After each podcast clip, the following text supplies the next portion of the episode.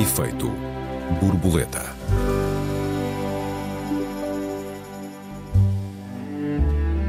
Sexo é bom para a mamã e bom para o papá, cantavam os Zenapá 2000, mas os estudos não são promissores.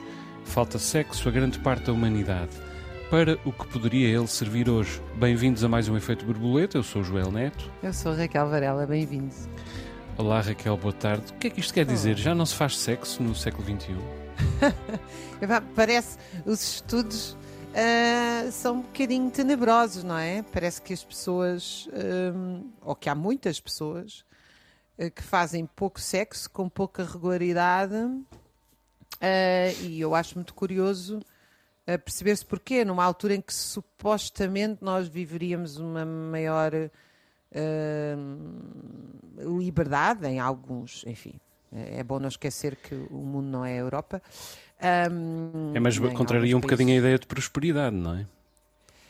Eu acho que isto tem a ver com uma série de questões, enfim, algumas eu conheço bem, outras conheço muito mal, um, até porque há uma dimensão do sexo que é sempre, digamos, uh, obscura, desconhecida, e se calhar é bom que assim permaneça, não é? Não sei se tem tudo que ir para o divã Uh, mas há questões, há questões que são, enfim, muito conhecidas. Uh, o excesso dos horários de trabalho, a insegurança no trabalho que coloca as pessoas sempre muito tensas e ansiosas sobre o seu, o seu, o seu modo de vida, a sua sustentação e das suas famílias.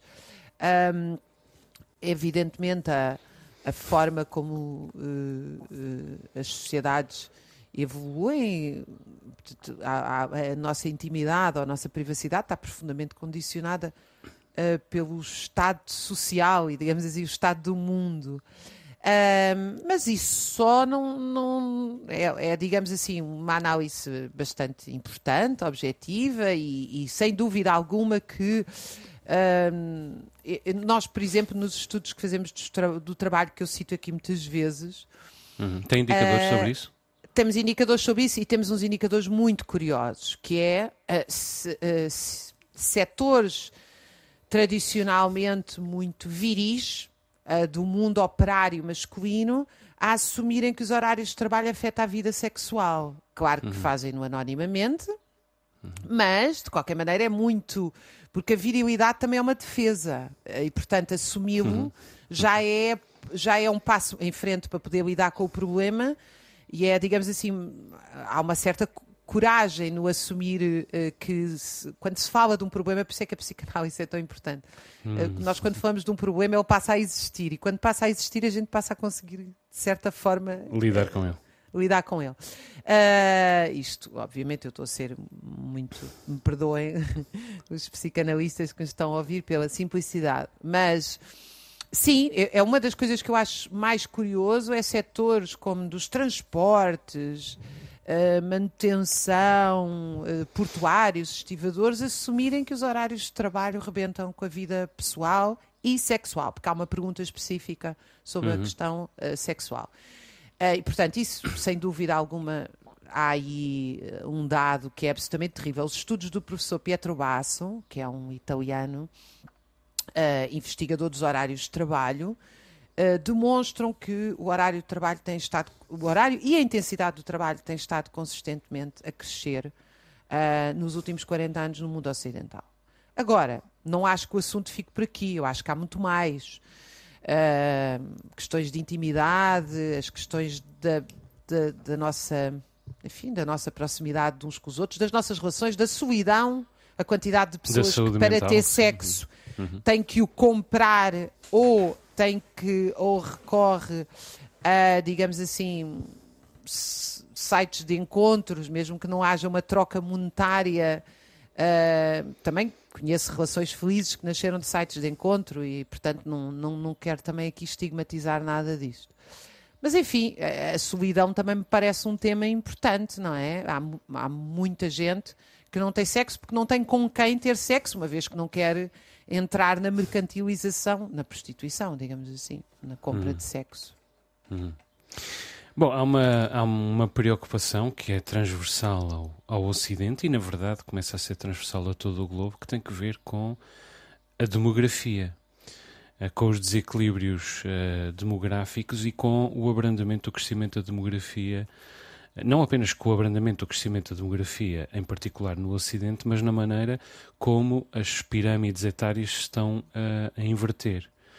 Uh, quer dizer, no Oeste a demografia já praticamente não cresce, o que significa que uh, as sociedades estão cada vez mais, estão em risco de se tornarem cada vez mais pequenas e estão já manifestamente cada vez mais envelhecidas há projeções demográficas que dizem que em 2040 haverá regiões da Europa em processo de progressiva uh, desertificação. E isto é uh, profundamente preocupante. Faz-me lembrar um livro que me marcou muito, que li aqui há uns anos, uh, chamado Plataforma, do Michel Houellebecq, que é um escritor maldito, ideologicamente muito questionável, mas cujas provocações têm muitas vezes o condão de nos, ou pelo menos de me pôr uh, a pensar. Esse livro fala de um funcionário público uh, solitário e, e desiludido. Não, talvez não por acaso chamado Michel, seguramente não por acaso, nada em Michel Houellebecq é, é por acaso. Ele é frequentador de peep shows, frequentador de prostitutas, uh, mas considera as prostitutas ocidentais uh, muito desenchabidas. E, entretanto, uh, encontra em Valéry uh, uma mulher abertamente bissexual a possibilidade, leio aqui na, na, na sinopse, de viver uma experiência afetiva marcada por uma sexualidade natural e instintiva, são expressões do autor, Uh, que depois só um atentado de, de, fundamentalistas islâmicos consegue interromper. Mas quer dizer, uh, é sobretudo uma reflexão sobre os perigos das selvas urbanas, da infinita solidão uh, que domina a vida de muitas pessoas e que, aliás, a exclusão promovida pelo ódio étnico e, aliás, pelas mais variadas, pelos mais variados mecanismos de exclusão social ainda acentua, como é evidente. Bom, mas isto no, no Ocidente, uh, onde a par do conforto uh, se uh, insurgiu o, o, medo e quando não, quando não cresceu o medo, cresceu o tédio. Conforto, medo e tédio parece-me aqui uma parece-me aqui uma equação bastante característica do século XXI e bastante preocupante. Quer dizer, porque nós procuramos mais, cada vez mais conforto, cada vez mais saúde, cada vez uh, mais longevidade, cada vez mais energia física, mas depois, uh, o, o, quer dizer, o fim não é propriamente uh, para usufruir dessa não longevidade. É, o prazer. é simplesmente. não é o prazer. Bom, eu, eu nem queria reduzir isso ao prazer, porque na verdade não é uma série de coisas. Mas eu estou a pensar no prazer como não só o prazer sexual, estou a pensar na ideia de prazer e de como ela Sim. está mas eu por acaso acho que não nos falta hedonismo. É? Sim, sim, mas eu acho que não nos falta hedonismo. Mas é um prazer inerte, um prazer passivo, digamos assim. Há, um, há uma certa atividade que se foi uh, uh, diluindo. Eu se calhar deixo para a segunda parte algumas estatísticas que, que recolhi. Mas o facto é que, como tu dizes, eh, parece que nós estamos de algum modo a preparar-nos para nos livrarmos do sexo. Uh, há cinco anos, um, um professor de, de Stanford, uh, Henry T. Greeley, uh, publicou um livro chamado The End of Sex, O Fim do Sexo. É? e toda a gente lhe chamou catastrofista. Greeley é, é professor de Direito e, e a grande autoridade da Universidade de Stanford, que é talvez a mais prestigiada universidade privada da, da costa oeste dos Estados Unidos, na relação entre o direito, a ciência e a bioética. Uh, e este livro tem o seu quê de profético, ou pelo menos de putativamente profético, diz ele que ao longo dos próximos 50 anos, talvez até 20, deixemos de precisar do sexo para a própria procriação, visto que não apenas vai passar a ser possível, mas regra, reproduzirmos in vitro, com recurso apenas aos melhores óvulos e aos melhores espermatozoides, escolhendo a dedo uh, de entre os embriões fecundados e num processo, ao mesmo tempo, legal, uh, higiênico e uh, progressivamente gratuito. Uh, Meu Deus, isso é uma descrição do fim do mundo, não é? Eu também acho. Mas quer dizer, dizia ele há cinco anos que estavam em desenvolvimento de tecnologias de investigação biológica totalmente revolucionárias. Isto em 2018 parecia ficção científica.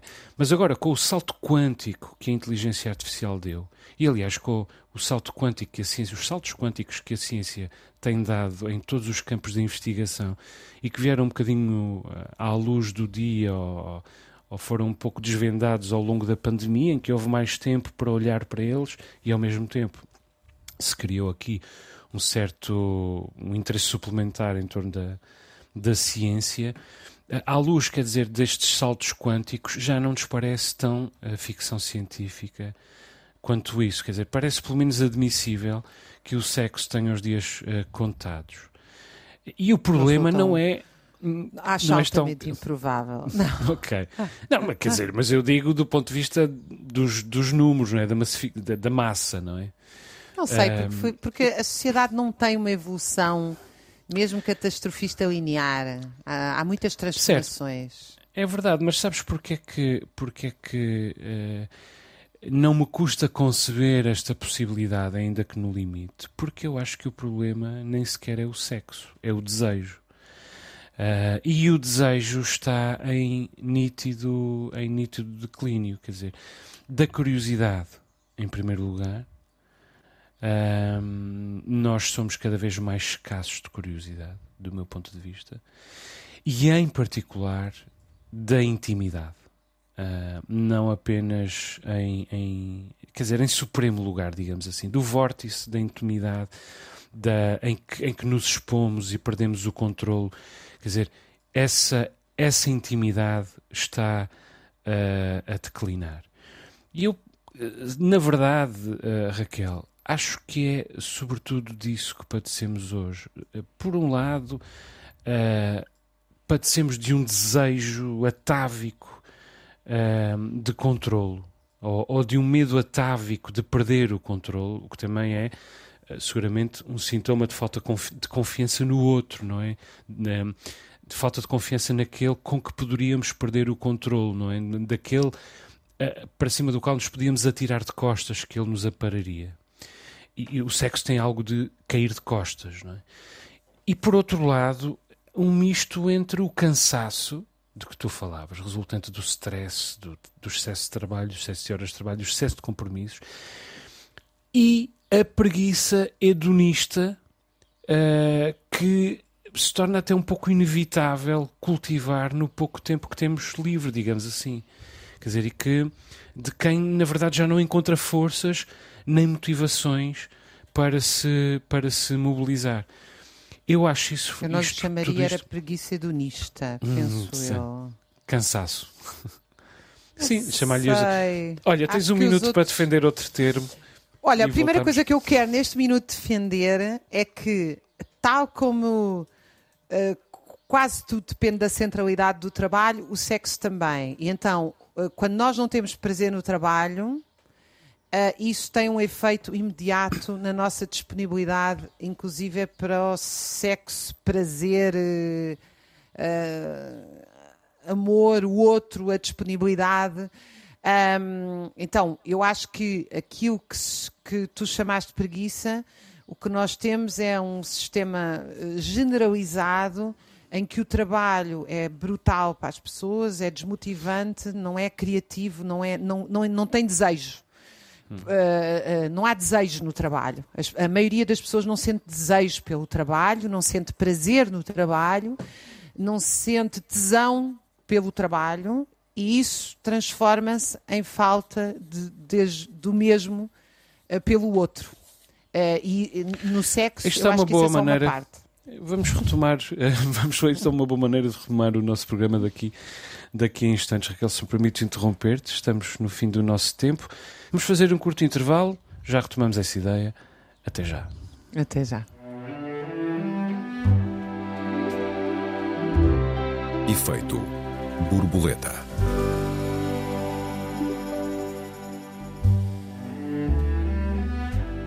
Efeito borboleta, segunda parte. Esta semana discutimos o sexo. Raquel, há pouco falávamos de tesão, falta de tesão pelo trabalho.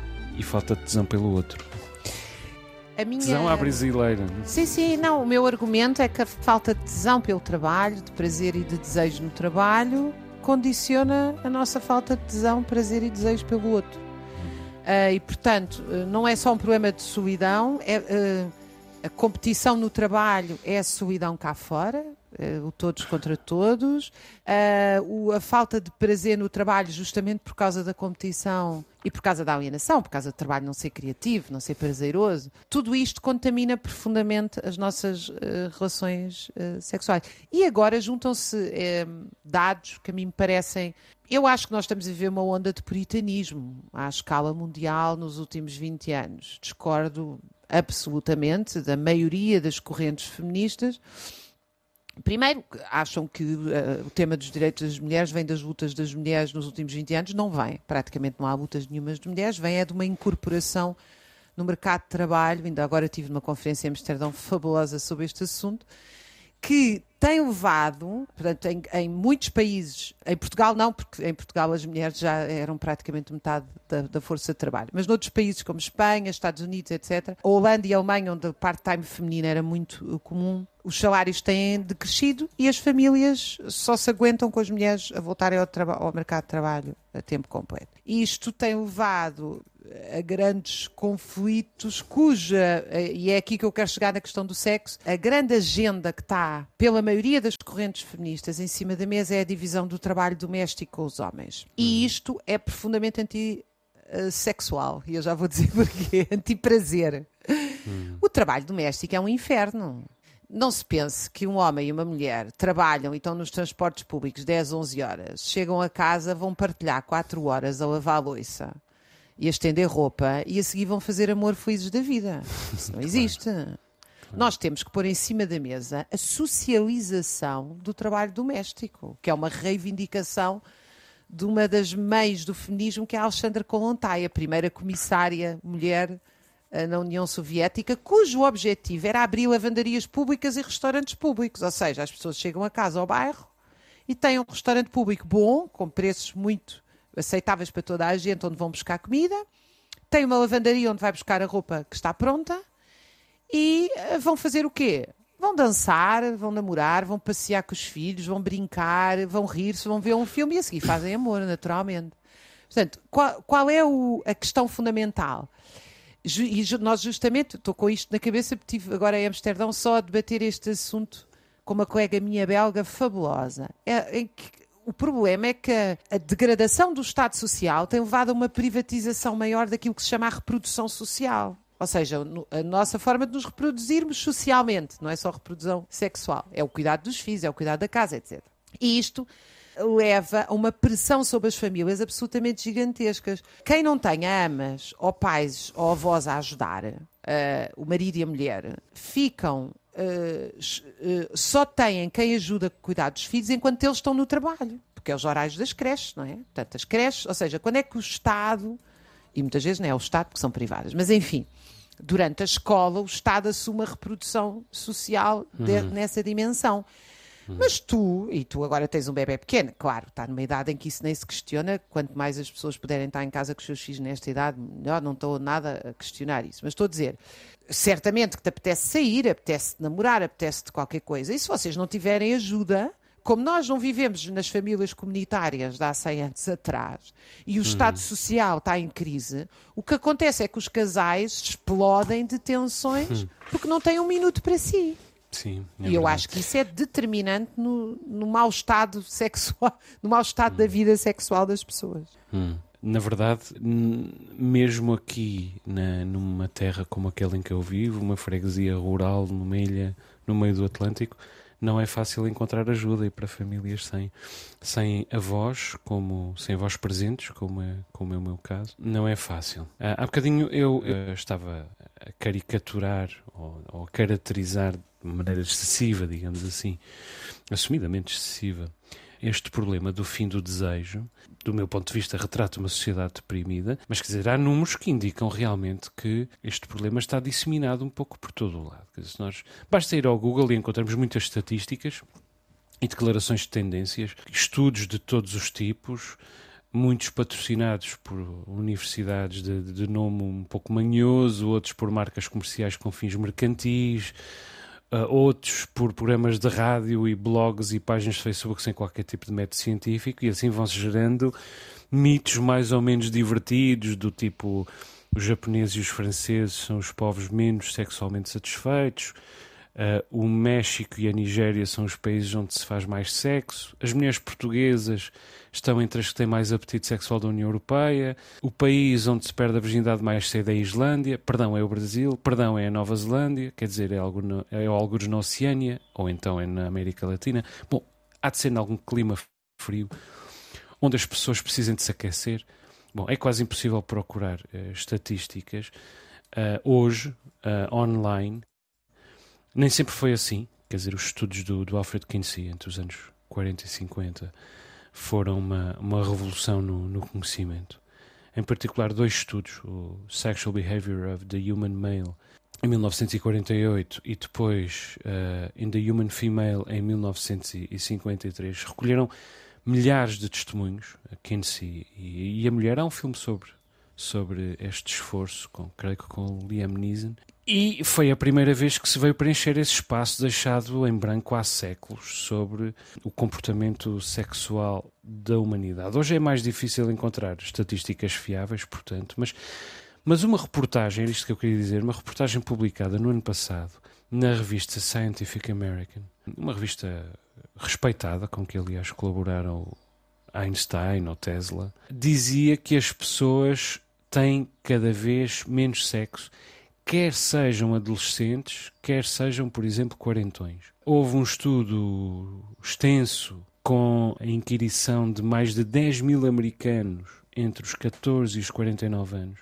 Um estudo realmente científico foi publicado no jornal Archives of Sexual Behavior do, do International Academy of Sex Research e que diz que o declínio da atividade sexual entre os anos 2009 e 2018, portanto em apenas 10 anos, não é trivial. Parece sensível, mas na verdade já é muito significativo. Em apenas 10 anos. A proporção e não há de... também um efeito das redes ditas sociais sim, sim, e é da precisamente utilização isso. dos telemóveis nisso? Sim, sim, é precisamente isso, que a reportagem diz, uh, ouvindo especialistas. Quer dizer, uh, diz este, este estudo que a proporção de adolescentes que se queixam ou, ou uh, informam não ter atividade sexual nem com parceiro, nem sozinhos, cresceu no caso dos rapazes de 28,8% para 44,2%.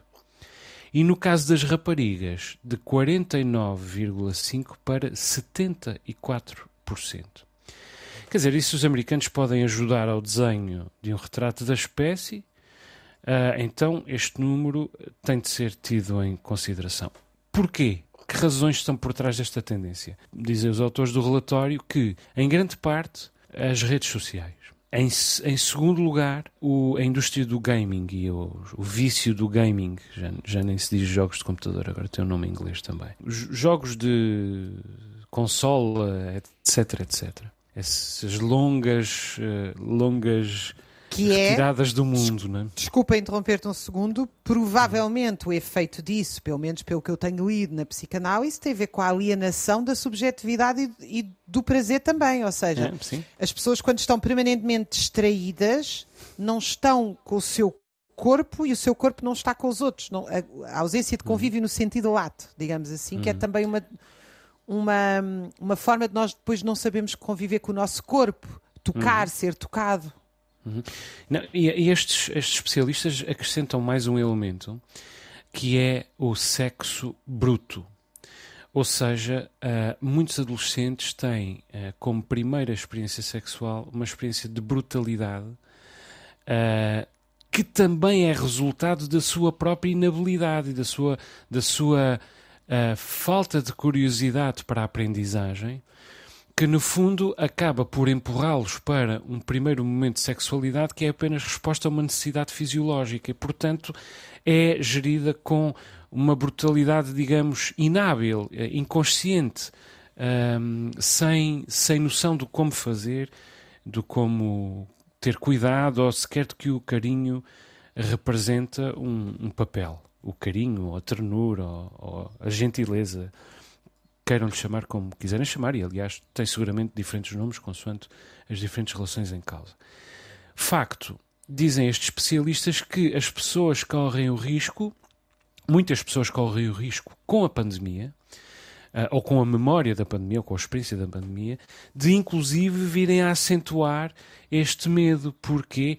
Porque cruzam a memória da Covid com a memória da SIDA, nem que seja o relato da SIDA, e consciente ou inconscientemente uh, tendem a imaginar uma pandemia com a natureza sexual da SIDA e a disseminação indiscriminada da Covid-19, e isto pode fazer recrudescer estes números muito uh, dramaticamente. Bom, os estudos hão de prová-lo ou desmenti-lo no futuro, evidentemente, Raquel. Eu queria voltar a um, a um dado. Eu, eu acho que fundamentalmente, mas enfim, tenho sempre uma abordagem muito mais social. Eu acho que o que falta realmente, uh, e esse estudo reflete, é as pessoas hum, construírem a sua própria subjetividade. Uh, e isso só pode ser feito com os outros, quer dizer, ou seja, nós só nos construímos e, e nós, nós precisamos de amar, de ser amados, de tocar, de ser tocados, de abraçar, de ser abraçados e precisamos também de errar muito. E, portanto, as relações são absolutamente estruturais. Ou seja, não, não as pessoas precisam de namorar para aprender a namorar. Uhum. Precisam de tocar para aprender a tocar. E, portanto, este mundo da máquina, do homem apêndice da máquina, que leva o seu computador, que é o telemóvel 24 horas por dia, quanto a mim, é completamente distópico Uh, mas eu não queria fugir a um assunto que eu penso que ainda agora comecei, uh, que é a questão do puritanismo. Eu acho, eu também vejo uh, duas coisas que me preocupam. A primeira é que, como reação à extensão dos horários de trabalho, aos baixos salários e à degradação do Estado Social, também se assiste um bocadinho ao mito da vida privada como centro da nossa estruturação, não é? Ou seja, é a ideia de que uh, na vida privada existe um ninho de salvação e tudo o resto lá fora é uma tempestade. Isto também é muito dessexualizante. Aliás, todos os estudos feitos a seguir na década de 70 demonstravam que as mulheres eram muito mais felizes sexualmente nos países onde havia creches com longos horários, que elas pudessem fazer outras coisas, não trabalhar, mas sair com as amigas, passear, fazer o que quisessem do que aquelas mulheres que passavam em casa a, tomar, a vida a tomar conta dos filhos. Isto, isto, é realmente uma discussão que foi muito forte na Alemanha, porque havia uma imensa diferença entre a Alemanha Ocidental, onde, para favorecer o pleno emprego, se pagava às mulheres para ficar em casa, para ficar com os filhos, e na Alemanha Oriental, fruto da Segunda Guerra Mundial e da falta de mão de obra, havia creches até tarde. Portanto, eu penso hum. que é esta ideia de que nós, uh, se passar, eu, eu vou concretizar isto sem, sem, nomear, mas para se entender a minha ideia. Eu hum, vejo eh, muitas pessoas à minha volta que, quando não estão no trabalho, estão com o marido ou a mulher e os filhos. Eu, não, hum. eu não, não vejo nada mais dessexualizante do que isso. Ou seja, que as pessoas só tenham duas vidas. Exato, exato a vida do trabalho. Ou, ou, dois polos, não é? Exatamente, quer dizer, então e os amigos, então e a cultura, então e hum. sair com outros amigos e jantar com outros amigos, sem ser com o marido ou com a mulher. Hum. Há aqui uma espécie de dualidade em que a vida privada uh, também se torna um bocado opressiva. Era isto que eu hum. queria dizer, não é? E, e hum. isso. E a segunda nota é esta ideia puritana de que tudo o que está relacionado com o sexo Uh, e aí, enfim, misturam-se as questões uh, da forma como se quer vigiar, punir, regular o assédio, colocando um formulário, um polícia em cada mulher, uh, quando essas questões, quer dizer, parece uma coisa ultra-reacionária, não é? Quando se fez o Maio de 68 foi para, foi para nos libertarmos da vigilância e da punição. Eu acho que aí há um movimento puritano, o mito à cabeça, que é a ideia de que tudo no sexo pode ser regulado.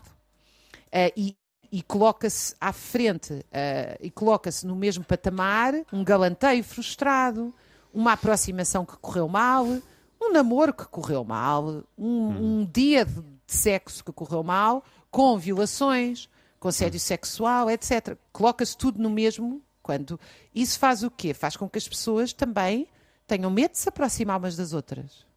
Uhum. Porque isso é terrível. E isso é tudo baseado na desconfiança mútua. E a ideia de que a desconfiança, deixa-me só uh, dizer isto. É a ideia de que a desconfiança pode, pode acabar com um regulamento. Uhum. Quando isso não, não acaba com a desconfiança entre as pessoas. Não, nós não podemos regular, até porque há uma, há uma dimensão do sexo que não tem que ser desvelada, que é profundamente íntima, é de cada um. Não, não é um contrato, uh, não é uma folha de Excel. Uhum. E isso não pode ser equiparado a uma violação de uma mulher, como é óbvio. Não é? Hum. Bom, eu não sei se eh, foi da banalização, como dizem os conservadores, se foi da mistificação ou, ou do puritanismo, como, como dizem os progressistas. Provavelmente foi dos dois. Uh, o facto é que não parece haver padrões muito distintos entre os países liberais uh, e as autocracias. Uh, Quer dizer, talvez tenhamos de começar mesmo pelas escolas, né? de construir uh, currículos uh, em torno da, da educação sexual. Não apenas com a educação sexual, mas em torno da educação sexual. Uh, aquilo que nós fazemos, pelo contrário, é, discutir, é despedir professores que mostram a estátua de David aos seus alunos. em particular, a extrema-direita puritana e e absolutamente repelente. Uh, Trump acaba de ser condenado uh, por violação. O mesmo homem que queria agarrar as mulheres pela vulva, e a palavra que usou nem sequer foi vulva, uh, e no entanto é, digamos, o, o braço político de predileção dos conservadores, não apenas americanos, mas porventura de todo o mundo ocidental e se calhar até para além dele. O facto é que nós vivemos numa, na sociedade do hedonismo, mas não do sexo. E isto é um paradoxo curioso. Quer dizer, nós temos banda desenhada erótica, temos ficção científica erótica, uh, temos cada vez mais prostituição de cada vez mais tipos.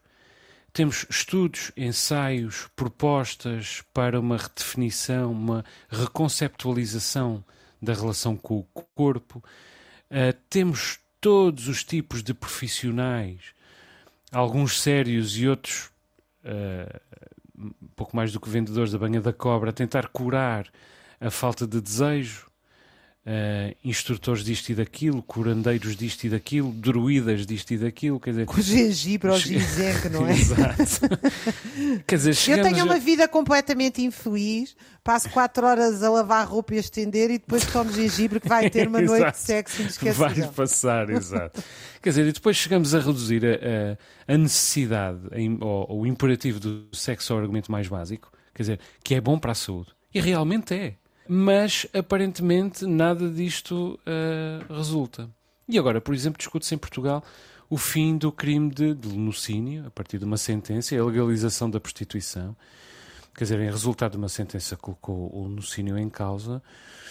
Mas eu creio que também, uh, tendo em conta uh, que neste crescente desacerto entre a necessidade da reprodução, o fim do desejo, a procura da oferta, a procura e a oferta, pode haver a conveniência em domesticar o sexo pago, nem que seja para apaziguar demónios e já agora protegendo os profissionais ou as profissionais, na verdade, do ponto de vista sanitário temos, e do ponto de vista temos que voltar. Social. Vamos fazer um, um Eu acho que isto é um bom tema. Sobre isso. Eu acho que isto é um bom tema. Uh, sou contra a descriminalização do, do lenocínio ou do chamado proxenetismo tanto por razões de princípio como por razões uh, práticas. Uh, mas quer dizer, uh, talvez devamos já marcar este, este debate que me parece bastante importante, Raquel. Mas o, o, que isto, o que este impulso nos mostra é que o sexo de alguma maneira já nem pretende ser sexo, quer dizer, pretende reduzir-se à necessidade fisiológica. Ou como noutras espécies de sexo, é, por exemplo, poder, ou distração, ou rotina, ou frete diplomático. Uh, mas quase nunca intimidade e nunca uh, verdadeiro desejo. E, e, é isso que me, que me preocupa bastante, Raquel. Eu acho que a melhor educação sexual que nós podíamos dar eh, aos jovens, bom, uh, do ponto de vista, claro, é, é, lutar por transformar as relações de trabalho. Mas aos jovens, particularmente, era proibir os telemóveis na escola. Também acho que é um tema que a gente podia discutir aqui. Eu, eh, cada vez que entro em escolas secundárias onde vou com regularidade, Aliás, os meus filhos estavam numa escola onde os intervalos eram passados a dobrar a coluna, olhar para o telemóvel e tive que os tirar e pagar para estarem numa escola onde são proibidos os telemóveis. E acho que eh, essa era a primeira coisa que nós devíamos fazer em prol de uma vida feliz é uh, garantir que uh, os miúdos se começam a relacionar uns com os outros, os jovens a relacionar-se uns com os outros. Nós precisamos urgentemente de relações para nos uh, reaproximarmos, inclusive é de nós próprios. Isso para hum. mim é que é uma questão absolutamente fundamental e por isso é Estamos que, acordo, é, que é tão importante. Estamos de acordo. Chegamos ao fim do nosso tempo. Deixa-me só recordar que os nossos ouvintes têm à disposição o endereço de e-mail efeitoborboleta.rtp.pt Perguntas, perplexidades, protestos, sugestões, são todos bem-vindos. O Efeito Borboleta volta para a semana. Até lá, Raquel, um beijinho. Um beijinho, até lá. Bye.